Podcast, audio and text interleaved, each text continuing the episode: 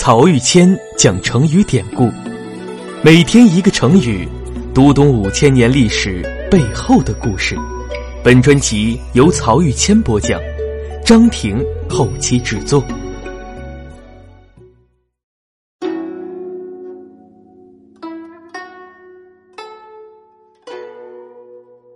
这一讲我们分享的成语是“空洞无物”。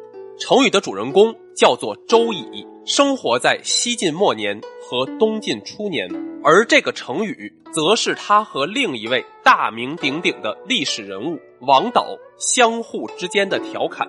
周乙这个人呀，特别有魏晋名士风度。他有三个特点：一是神采好，二是酒量好，三是气度好。我们分别来说。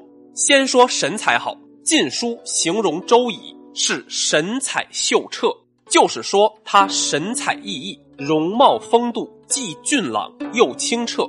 接着再看酒量，同样根据《晋书》的记载，周乙开怀畅饮起来，一次能饮酒一担。我们知道，杜甫在《饮中八仙歌》里写李白是“李白斗酒诗百篇”，号称诗仙的李白一般喝酒也只不过一斗，周乙。却能喝一担，也就是十斗，这个酒量可以说相当惊人。因此啊，在当时，周乙的酒量号称无人能敌。据说有一次，周乙一个老朋友前来看他，两个人聊得高兴，就拿出了两担酒畅饮，喝到酩酊大醉。结果第二天醒来，周乙神采奕奕，那个朋友却已经醉死了。说完神采和酒量，我们再来看气度。之所以说周乙气度好，是因为他心胸开阔，性格宽和，对人对事能从大节上着眼，而不被无聊的琐事烦扰。有一个故事啊，说周乙年轻的时候，因为才华好、名声大，被自己的弟弟嫉妒。有一次，兄弟二人喝酒，他弟弟借着酒劲儿开始发脾气，情绪激动起来，就拿桌上的蜡烛台朝周乙扔了过去。周乙呢，他略一闪身，躲过了扔来的烛台，然后只是轻描淡写的说了一句：“你用火攻的方法实在是下策呀。”中国有句古话叫“宰相肚里能撑船”，这句话用在周乙身上，那是再合适不过了。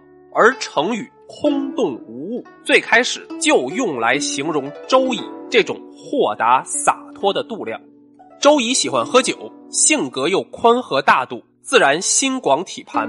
有一次，王导和他开玩笑，就用手指着他的肚子问：“这么大的地方，里面都装了些什么呀？”周乙怎么回答？他说：“这里面空洞无物，但是你这样的人装上几百个，那是不成问题的。”从此也就产生了“空洞无物”这个成语。这个成语最开始跟“宰相肚里能撑船”是一个意思。可是日后随着时间的演变，它的含义也逐渐发生了变化，成为了一个贬义词，就用来形容一个人言谈文章浮夸空洞、不切实际了。那和周乙开玩笑的这个王导是谁？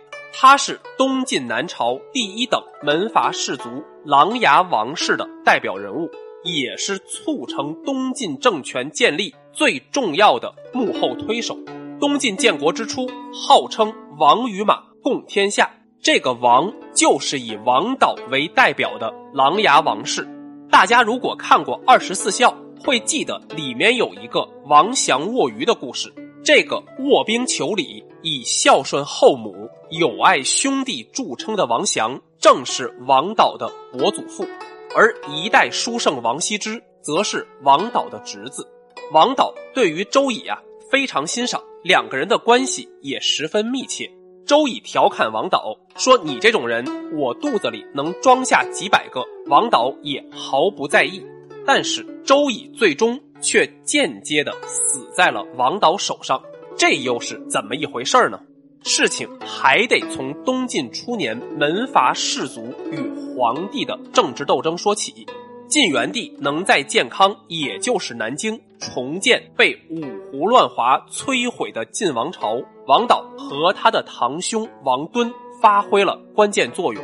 东晋建立之后，王导在首都执掌朝政，王敦则统帅大军在长江上游武昌控制局势。兄弟二人出将入相，但皇帝也就被架空了。久而久之，晋元帝想要重新夺回皇权，也就不可避免的和王氏家族发生矛盾。这一矛盾愈演愈烈，最终促使王敦举兵造反。造反之后，王敦率军东下，一路势如破竹，直取首都建康。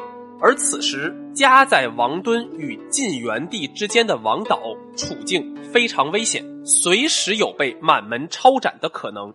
这时啊，王导把目光投向了周乙，希望他能为自己在皇帝面前说上一两句话。周乙呢，他真的没有辜负老朋友，在晋元帝面前极力证明王导的忠诚。但是离开皇宫，见到王导之后，他那份率性而为的名士风范又发作了，对王导是冷言冷语，态度恶劣。身处险境的王导当然觉得心寒，而且也不由生出了几分怨恨。等到王敦攻克了建康，需要处理一批晋元帝的拥护者，于是就怎么对待周乙的问题咨询王导，说是不是要把他给杀掉。这时啊，王导不置可否，用沉默的态度默许了王敦的提议，而周乙也就被王敦给杀害了。说到这儿，故事还没有结束。